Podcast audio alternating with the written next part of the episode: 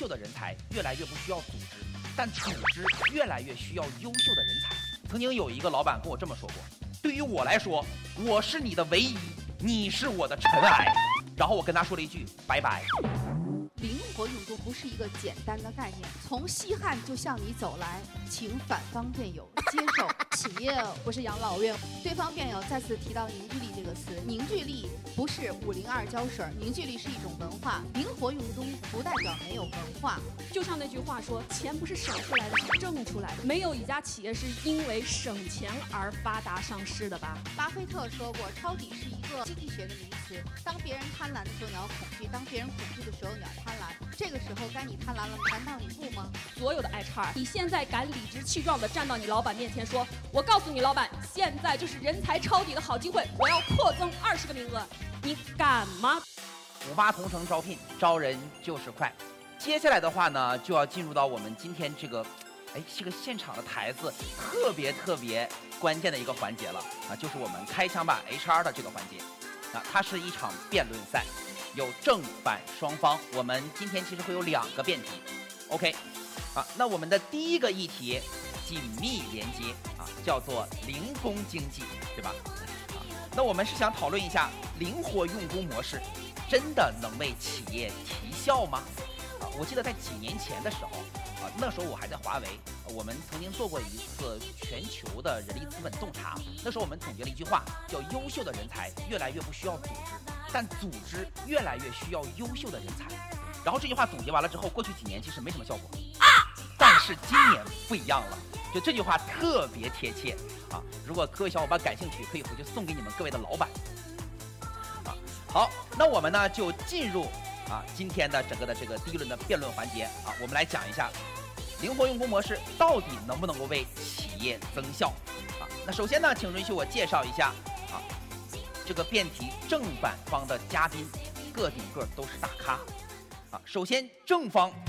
庞白燕女士，亚信科技 CHO，人大 CHO 学会执行会长，天津卫视非你莫属点评专家。哎，掌声在哪里？那庞女士呢？人力资源经验极其丰富，这个 title 我看着都都感觉心里一颤一颤的。就我做主持，其实现在心里这个这个时候压力特别大。希望一会儿开枪的时候不要把炮火怼向我。好，那第二位呢是我们的正方二辩啊，陶雨欣女士。她是联合利华校园招聘的负责人啊，有请雨欣。好，那接下来我要介绍反方的啊，首先反方的一辩，卡拉巴麦的亚太区人才招聘及雇主品牌总监江淼先生，淼淼是我们这个特别帅气的一位小伙子啊，直上潮人。好，第二位杨小杰女士。现任某上市公司人力资源总经理，HR 精英俱乐部特聘专家顾问，摩卡研习社特聘导师，强大的气场扑面而来，哎，就是要这样。OK，接下来啊，我们要讨论一下，对吧？这个在这个话题开始之前，大家要先投一次票。灵活用工模式是否能够为企业提效？如果是，就举正方的牌子；如果不是，就举反方的牌子。好，三二一，请举牌。我大概扫了一眼，反方居多，啊，应该比例差不多在反方在百分之六十吧，正方最多只有百分之四十。好，谢谢各位，谢谢各位。那请双方的领队到前面来。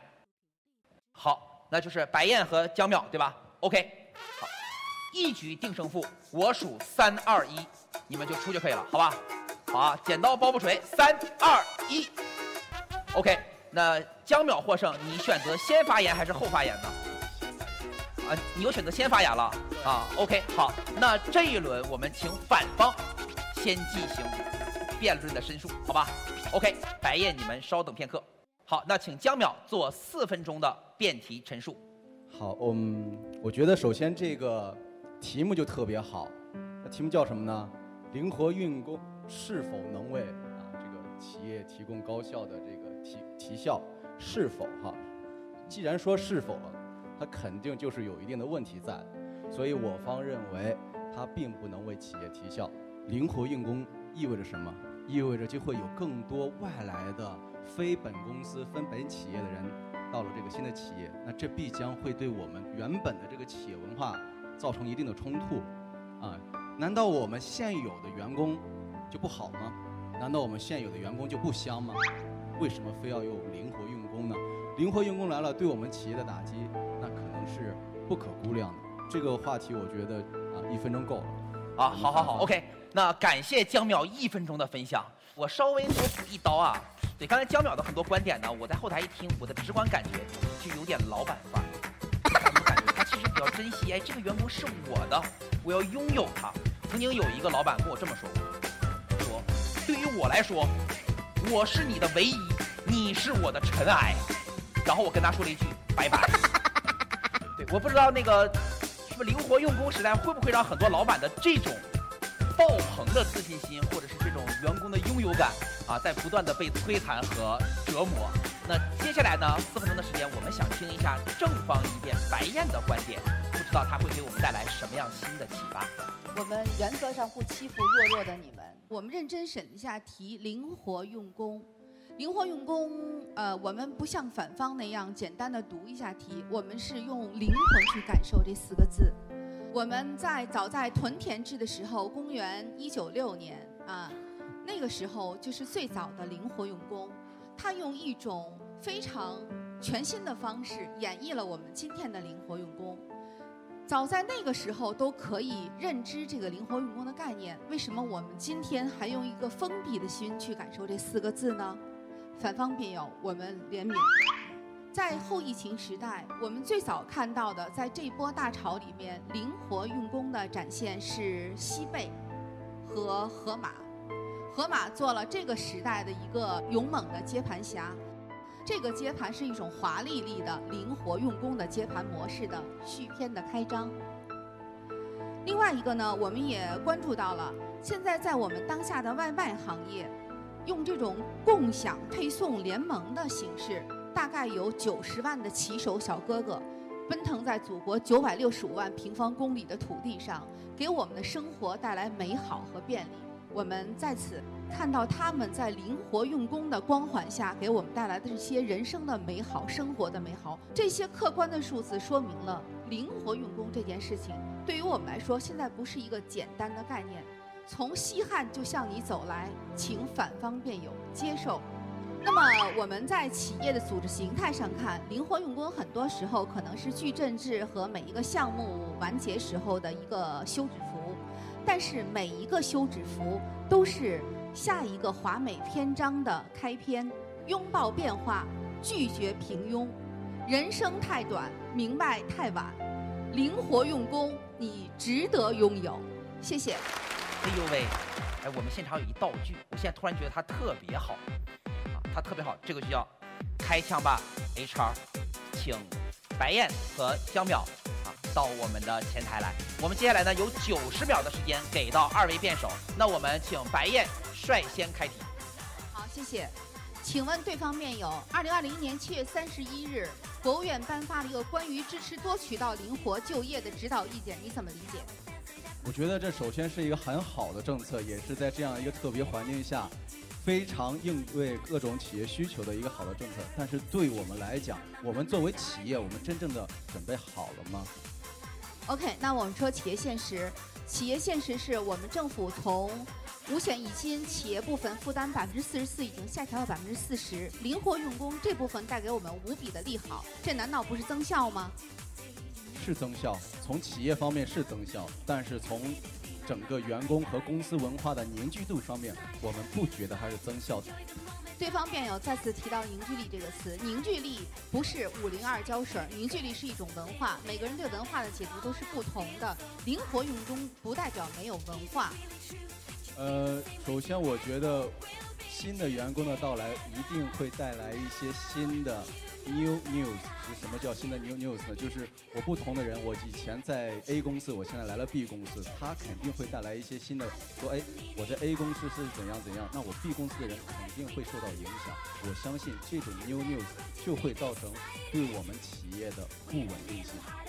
我们再次解读懂了，反方辩友其实是拒绝拥抱变化，拒绝变化，拒绝接受新生事物。在这种情况下，你们已经不再是提升效能的问题了，是要改换观念。呃，我方觉得拥抱变革这是一个勇敢或者是很有勇气的行为，但是我们也要考虑到，并不是所有企业都适合在短时间内立刻的去变革，真正的要去改变，然后要考虑到本身的企业的实质和本身企业的特色。好，OK，九十秒时间到，好，感谢二位辩手。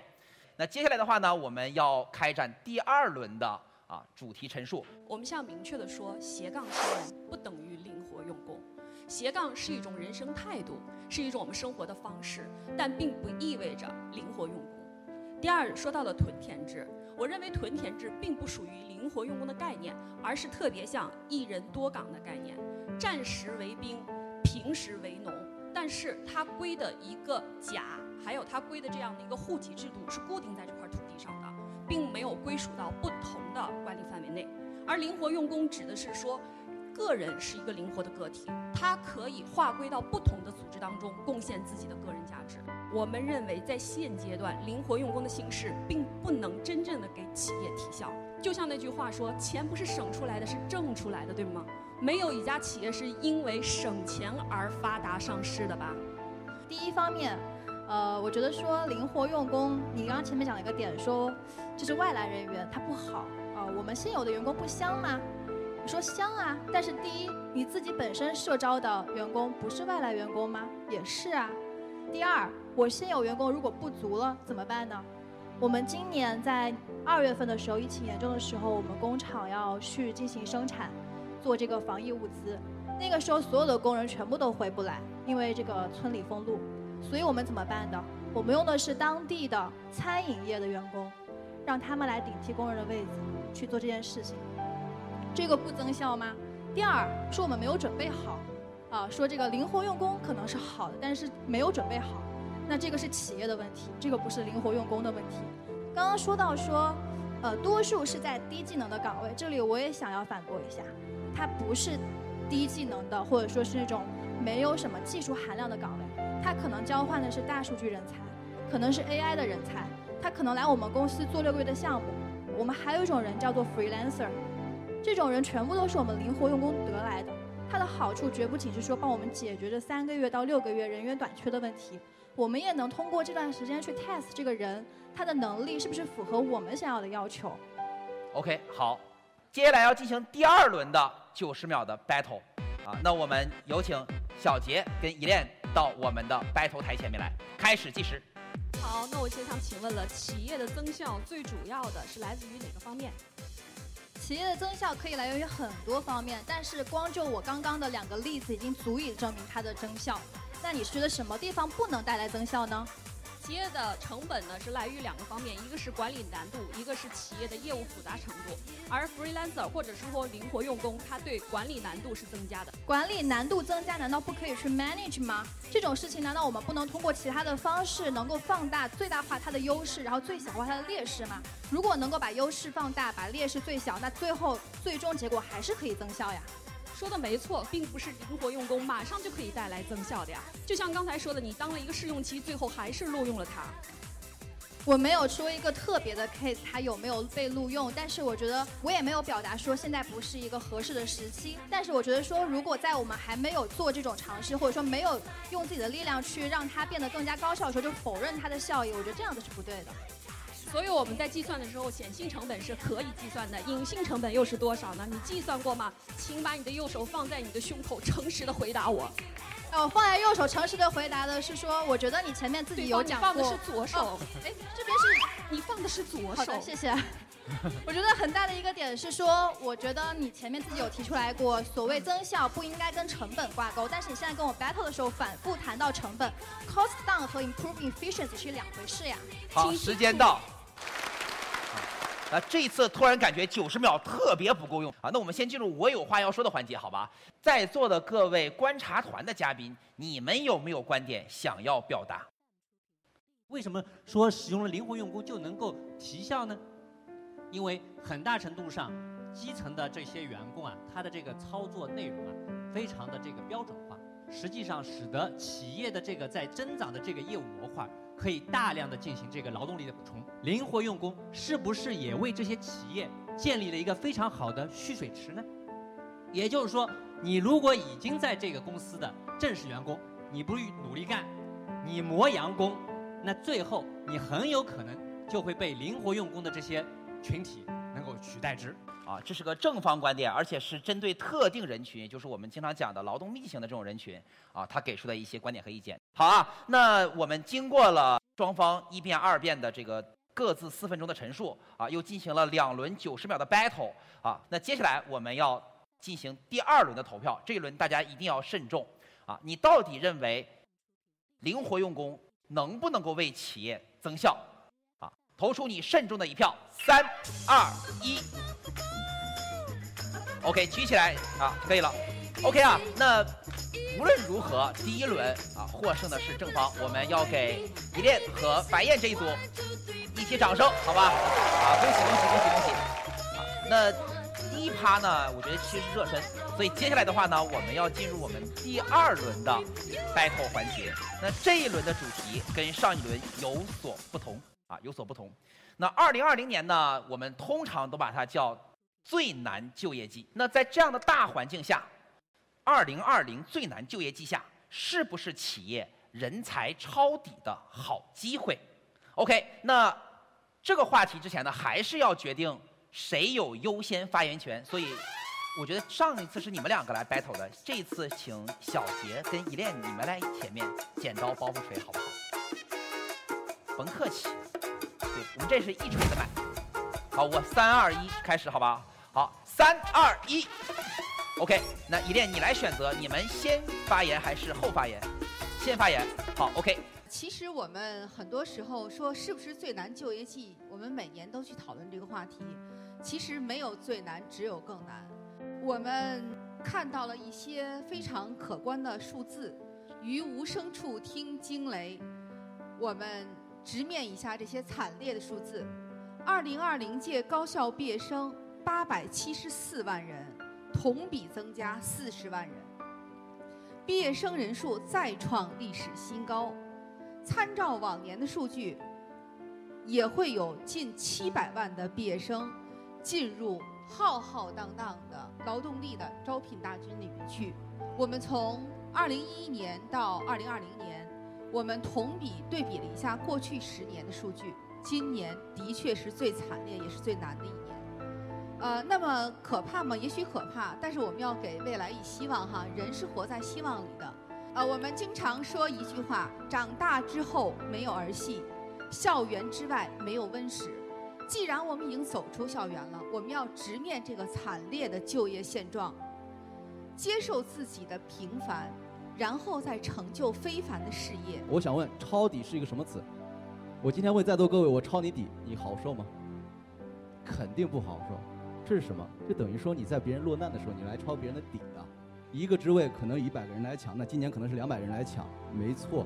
但是有没有考虑过，你要接纳这么多人，你的培训成本、你的基础员工的这些所谓的呃校招也好啊，这些成本是不是成本？所以你在瞬时，你的成本是增加的。你什么时候不可以人才储备呢？你偏偏要在这个时候人才储备吗？那说到文化，我们来说可能。我们会说啊，新的人会带来多元化的、更年轻化的这样的一个文化到我们企业里来。但是，我想问，是不是每一家企业都适合那么多新的啊毕业生、新的这种年轻的文化？我们不要为了抄底而抄底，而是根据我们的所谓的每家企业的特色而去进行合理的人才规划。现在我们抄底的这些人是什么？是什么人呢？他们的年龄应该是在九七年到九九年这样即将毕业的一批大学生，对吗？这个时候去抄底他们，是他们可能委曲求全加入了我们，但是过了这段时间之后呢，他们会怎么想？你抄了我的底，再过两年还不知道谁抄谁的底。接下来又是我们九十秒的开枪时间。好，开始计时。我们还是那句话，出来混要还的，所以说不要今天去抄别人家的底。你都说了要还的，巴菲特说过，抄底是一个经济学的名词。当别人贪婪的时候，你要恐惧；当别人恐惧的时候，你要贪婪。这个时候该你贪婪了，难道你不吗？我觉得从经济学的角度上是没有问题的，但是作为每一个员工，我们都是有血有肉有感情的，所以不能抄底。OK，既然你说有血有肉感情，任何一个组织都有血有肉有感情。作为组织年轻化永永远始终的终极命题，我们在这个时候抄底童子军进来，难道不是文化的体现吗？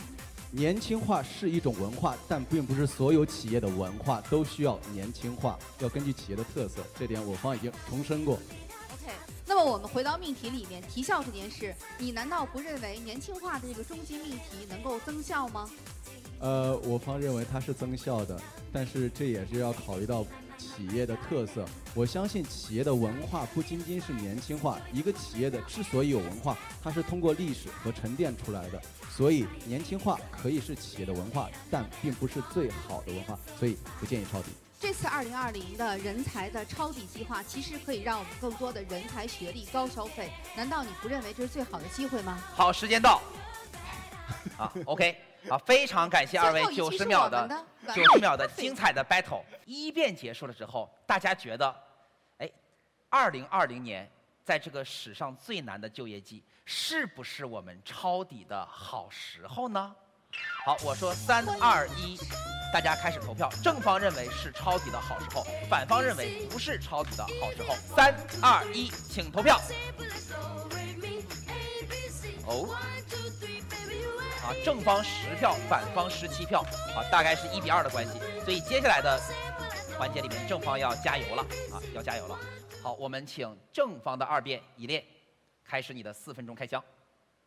第一，你说啊，人才抄底，抄底不是一个好词儿，我觉得这是一个词，没有绝对的好跟坏，它在特定的情境下有它特定的意义，这是第一。那第二呢，抄底一定是代表我要扩容吗？一定代表我要扩，就是扩大我的招聘需求吗？不一定。我可以是提升我的招的人的质量，所以不一定是我的数量，可以是我的质量的提升。什么时候储备不行，非要这个时候储备人才？我想说，这个时候都不储备，你还要啥时候储备？这么好的一个时机，那企业我本来就是需要大家不断的去发挥自己的特长，去给企业带来效益。我不是，我也不是养老院，我也不是公益性的这种福利的机构，那我有这样子择优的机制不好吗？我说实话，我今年的。简历量比起去年或者说往年都是一个就是翻番的，这个足以证明说给了我更多的选择空间，我可以根据公司的需求和我想要的人才去挑选出来我真正想要的人，我觉得这是一件绝对好的事情。那这个时间到，谢谢。OK，好，这四分钟你用的相当饱满，对，显然是因为刚才的投票数量给冶炼带来了巨大的压力，于是它爆发了。那接下来呢是反方二辩的时间，请小杰来做四分钟的开枪陈述。好，我们来先说一下，其实大家可以看到两个关键词：人才抄底和好时机。其实关键词是人才和抄底。何为人才？其实人才最早出自于《易经》，有天道，有人道，有地道，三者皆有，才为人才。那抄底其实是一个金融名词，无论是抄底还是人才，它更多的期望是增效，得到更预期的回报。我付出相对低廉的成本，得到高额的回馈，这才是抄底。我们只有判断清楚这个时候你抄的是不是人才，抄底划不划算，才能确定是否是好时机。那么人工成本为什么最低？第一，政府给我们这个减负了，那我们是要感谢国家、感谢政府的。第二，从哪儿来呢？你们是不是在用平时低的薪酬去找到了一个同样岗位？马云说过，人走无外乎两个，一个是心受委屈了，一个是钱不够。好，他现在迫于形势下嫁于你，那么他日他一定会找到更好的机会，远走高飞。那么带来的一个成本、隐性的支出和不稳定性，人心惶惶的一个团队，你要吗？你到底做的是人才的储备，还是给自己做了那么多的拖累呢？刚才说到了，我不可能去养一箱闲人呐，他必须有活干。那么，如果在现在疫情情况下，所有的企业大部分啊，企业可能都是在自己的一个紧缩的一个状态。那你是否有那么高的工作量和工作的创新度，让你所谓的人才去在岗位上提高他的工作能量呢？如果没有，那你到底做的是储备，还是给自己的企业增加负担了呢？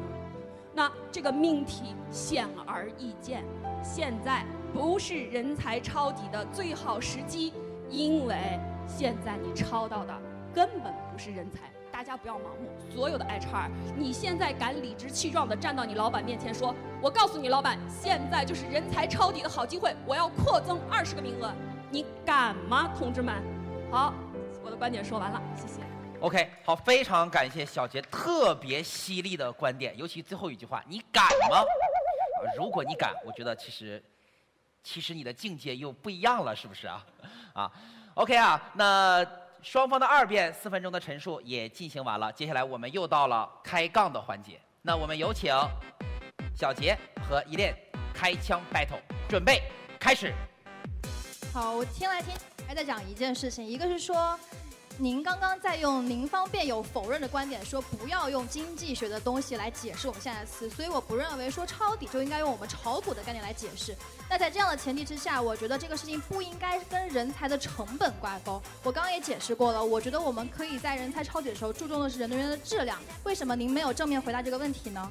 并不是没有正面回答这个问题，而是你忘了 HR 的本质。你敢跟你的老板说我不关注成本，我关注的就是人员吗？我关注成本呀，可是您刚刚的观点是说，我们所谓人才抄底是用更低廉的价格去雇到我们想要的人，但我们认为不是，我们认为是用同等的价格去雇到更好的人呀。抱歉，刚才这个观点好像是出自你正方，也就是你的口中哎。对啊，所以这是我坚持的观点。我认为的是，人才抄底不一定是扩容，不是增加量，也不是用更少的单价去雇到一个人，而是说我们 keep 同等成本的时候，可以招到更好的人呀。你刚才说到了，在你自己的一个实践当中，往往有一些原本不愿意加入到你企业的人，在这个时机迫于无奈加入到你的企业当中了。你认为现在招到了优秀企业，但他人在曹营心在汉，他的心不归属你呀、你怎么可以让他为你的企业全心全意的服务呢？你还不是用低价招到了原本不想让你来的人，用现在的环境去加持吗？难道不是这样的一个效果吗？好，时间到，完美。时间到，谢谢。啊，我们现场的时候呢，来了复旦大学、交通大学，还有上海大学的就业指导中心的老师。那我们也想听一听，高校嘉宾对这件事情到底是怎么看的？那我个人的理解呢，就是说呢，呃，站在高校的角度啊，这个抄底呢，就是说可以从数量或者质量这两个方面呢进行一些所谓的加持吧。OK，好，那我还是数三二一，大家投票。如果你觉得是抄底的好时机，就投正方；如果你觉得不是抄底的好时机，就投反方，好吧？三二一，请投票。对我大概扫了一眼，我估计其实已经不用计票了，不用计票了，应该差距会比较大一些啊，会比较大一些。那大家呢都认为，二零二零年虽然是个最难的就业季，但依然不是抄底的好时机。就我最后想给正方一句话的时间，你们表达一下你们的心情。呃，人和人的差距往往在于你是计较当下还是筹谋未来。在人才成本相对低的今天，我们可以筹谋未来。谢谢。我方还是坚定地认为，不管在什么时候，我们要以人为本，而不是把人当成股票或者是所谓的廉价的一个抄底的时候。所以，没有人就没有企业。所有的 HR 其实我们都需要仰望星空，脚踏实地，根据潮流不断推进我们的实践，但也要注重我们的实践效果。好啊，OK，那感谢四位人力资源的行业大咖精彩的现场 battle，我相信大家一定意犹未尽。今天这个节目，如果大家没有看够的话，如果大家觉得特别好玩的话，谢谢我们在成都和北京还各有一场，陆续的和大家见面啊，也希望呢。我们的在座的各位嘉宾啊，还有呢这个观看我们节目的同学们，是吧？喜欢我们的节目，然后呢，我们一起开枪吧！